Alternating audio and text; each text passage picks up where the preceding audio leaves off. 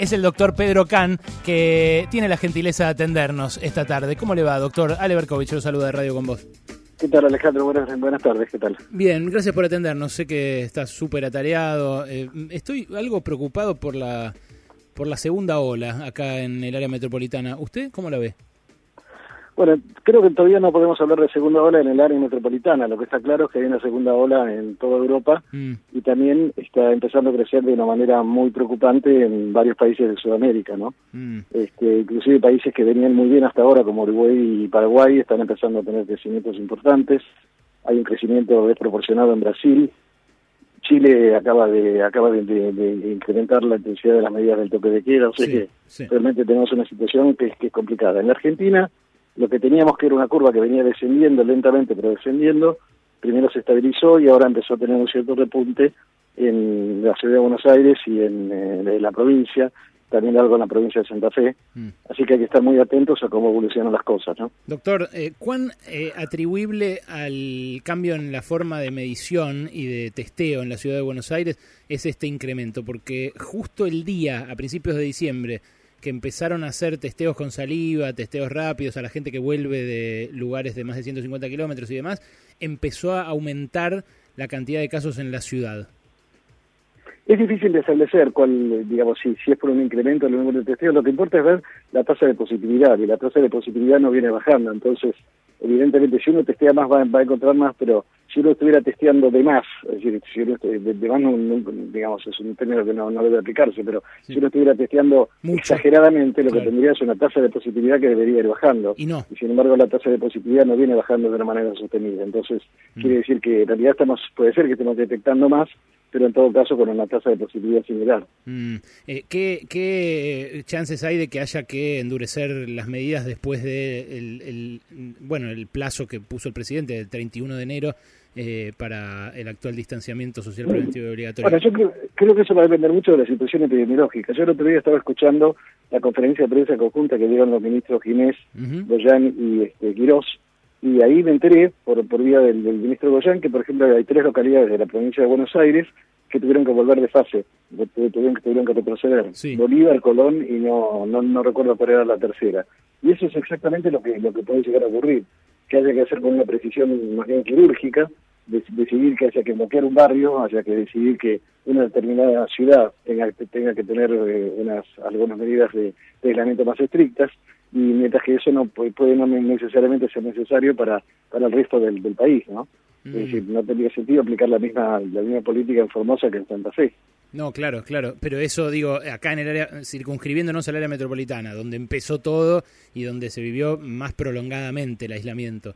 Eh, puede puede llegar a, pasar que haya que volver, digamos, como están haciendo. Y Alejandro, es una cosa que no podemos descartar, depende de lo que hagas vos, de lo que haga yo, de lo que hagan los oyentes, este, de, lo que hagamos todos, porque si evidentemente, eh, digamos, lo que lo que nosotros no hagamos ahora va, va a determinar que el piso con el cual llegamos al, al, al mes en el que empiece el frío, que podrá ser marzo, abril, ojalá, ojalá mayo, este, ese piso sea más alto. Si el piso es más alto, la intensidad de la segunda ola va a ser, va a ser, va a ser mucho más mucho más importante y, más extendida.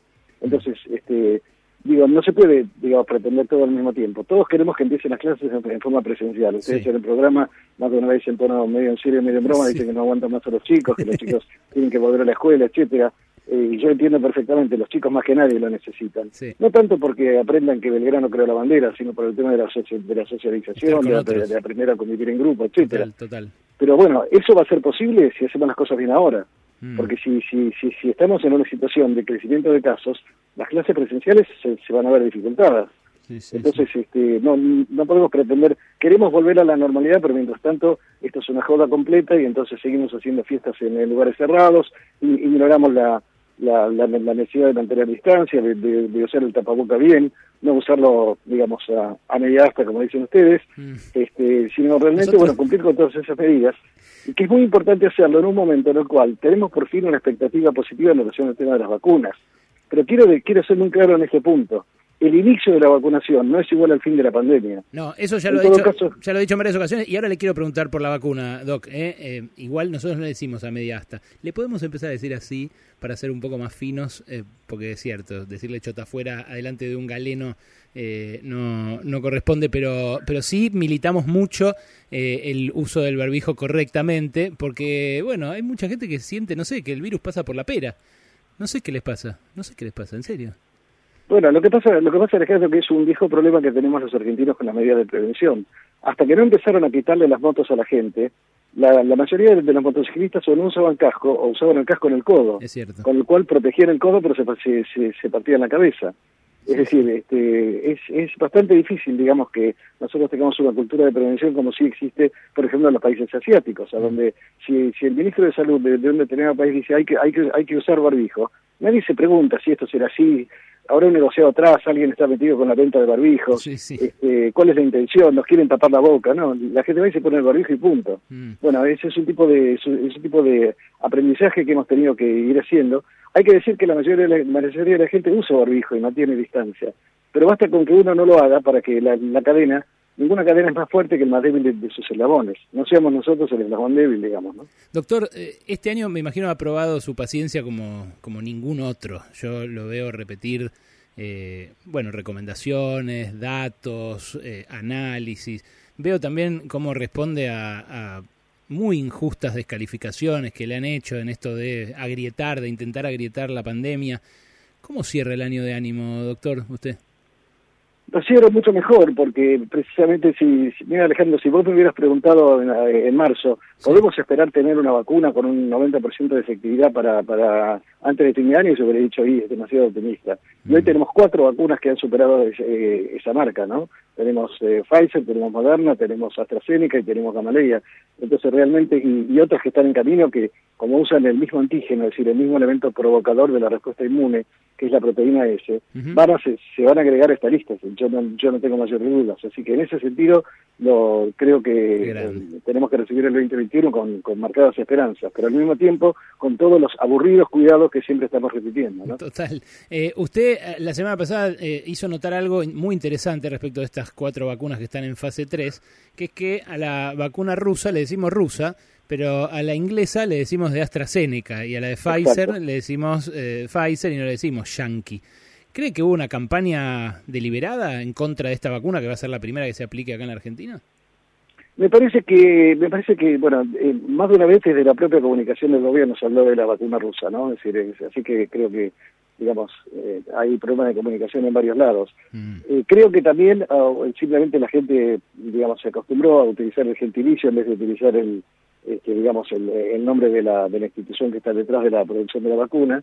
Y me parece que también eh, en algunos medios de comunicación, con el ánimo de, este, digamos, siguiendo la vieja regla del periodismo que ustedes conocen mejor que yo, no quiere decir que la apliquen, que, digamos, el barco que vende es el barco que se hunde, no el barco que llega a puerto. Nadie nadie va a poner una alerta este, con, un, con un cartel rojo en un canal de televisión diciendo llegó un barco a puerto sin contratiempos. Bueno, es más noticia decir que hay dudas sobre la vacuna que decir que hay una vacuna, cosa que ya dejó de ser noticia. Mm. Entonces me parece que ahí hay, en el mejor de los casos, una mala, una mala praxis periodística, porque si hay algo que nosotros necesitamos en este momento es construir confianza en la población, que las vacunas realmente son una herramienta que hasta el momento han demostrado ser efectivas, en el corto plazo es cierto, tenemos que tener más meses de observación, y que han demostrado además ser seguras. En el corto plazo no han producido eventos adversos serios atribuibles a las vacunas. Mm. Sí, produce molestia en el en el, en el brazo, sí, puede producir un poco de fiebre en las primeras 24 horas. Sí. Este, hay que se puede sentir cansado, este, tener un poco de dolor de cabeza, pero en menos de 24 horas eso suele desaparecer. Estamos hablando con Pedro Can, el director científico de la Fundación Huésped. Eh, todos nosotros lo admiramos, doctor. Le admiramos la paciencia, sobre todo de este año. Eh, así que mis compañeros le quieren hacer una pregunta a cada uno. Primero, Noelia Braga Grijera. Hola Pedro, eh, vos contabas hace un ratito que eh, están eh, evaluando medidas quirúrgicas, decías esta es la palabra que usaste. ¿Esas medidas quirúrgicas también pueden tener que ver con las fronteras durante el periodo vacacional en la Argentina? Bueno, yo, yo no descartaría nada, digamos, así como se cerró la frontera con Gran Bretaña, es posible que en algún momento haya que considerar el cierre de alguna otra frontera. De hecho, Uruguay cerró las fronteras hasta para sus propios ciudadanos. Hasta el 10 de enero ningún uruguayo puede ingresar, salvo que tuviera ya el pasaje comprado. O sea que hay muchos uruguayos que viven en Argentina, por ejemplo, que iban a pasar las fiestas a, a Montevideo, a, a, Salto, o, en fin, a, algún otro lugar del Uruguay, que se han tenido que quedar aquí. Uruguay lo hizo, podríamos llegar a hacerlo nosotros. Como siempre, ¿no? Y, a, a vos te consta porque no es la primera vez que hablamos, yo en todo momento, desde el mes de marzo en adelante, siempre hablé que el enfoque de la pandemia, la gestión de la pandemia tiene tres componentes. Uno, uno obvio que es el sanitario, un segundo componente que es el socioeconómico y uno tercero que es el psicológico individual. Y hay que hacer jugar esas tres variables. Es muy fácil decir cerrar la frontera, al mismo tiempo estás diciendo, bueno, una cantidad de potenciales turistas brasileños que van a venir no van a venir, es una decisión que no puede tomar salud solamente, la tiene que tomar con quien tiene que ejecutar esa decisión, que es en todo caso abogado de Pedro, el ministro del Interior, tiene que discutirlo con economía, tiene que discutirlo con desarrollo productivo, es decir, hay una serie de elementos que hay que poner sobre la balanza. Mm. Si todo fuera sanitario, si todo dependiera de los médicos, está todo cerrado. Claro, claro menos gente que circula, menos virus que circula. Sí, sí, Pero la vida es un poquito más complicada que el, que el, que el enfoque sanitario, ¿no? Totalmente. Alejandro Wall también tiene una pregunta. Adelante, Wally. Doctor, eh, buenas tardes. Bueno, va en, va en, el sentido de esto que está eh, respondiendo y que le responde a Noé, eh, y es casi como un balance, ¿no? En, algún momento se vio que el gobierno seguía un camino que de algún modo indicaban los científicos, indicaban los infectólogos, especialistas y demás, y en otro momento se lo vio más alejado al gobierno de esa estrategia, como que había eh, distintas miradas o algún matiz. ¿Se siente que en el medio hubo una distancia entre algunas decisiones del gobierno y lo que ustedes recomendaban? No, no en el medio, Alejandro. Nosotros nunca dictamos políticas, nosotros damos opinión y que en, realidad yo, yo siempre, siempre cuando me preguntan este tipo de cosas contesto lo mismo. A mí, a mí no me votó nadie. La gente votó un presidente, una vicepresidenta, votó diputados y senadores. Entonces, lo que yo digo es una opinión, lo que nosotros decimos en el comité asesor son opiniones, son puntos de vista, pero quienes tienen que tomar las decisiones y bancarse las consecuencias de las decisiones políticas son los políticos que fueron votados para eso. Mm. O sea que hubo momentos en los cuales, este, digamos, coincidíamos en un 100%, nuestras sugerencias se aplicaban, hubo otros momentos en los cuales no, hubo, hubo actitudes que nosotros vimos que no nos parecieron, no nos parecieron las más apropiadas, pero bueno, este, digamos, el, el, quien tiene el poder político es, quien ha sido elegido para eso y que, que, tiene que tomar las decisiones basadas en las sugerencias nuestras y de otros asesores. También hay asesores en el área en el área sociológica, en el área, eh, de, digamos, en el área psicosocial, etcétera, hay asesores en, en distintas este, distintas variables que hay que tener en cuenta. ¿no? Bien, doctor, ¿sabe qué? Acá nuestros oyentes sí que lo votaron a usted, ¿eh? lo están votando personaje del año mucho en la compulsa que estamos haciendo para, para elegir los nuestros, no como los de gente.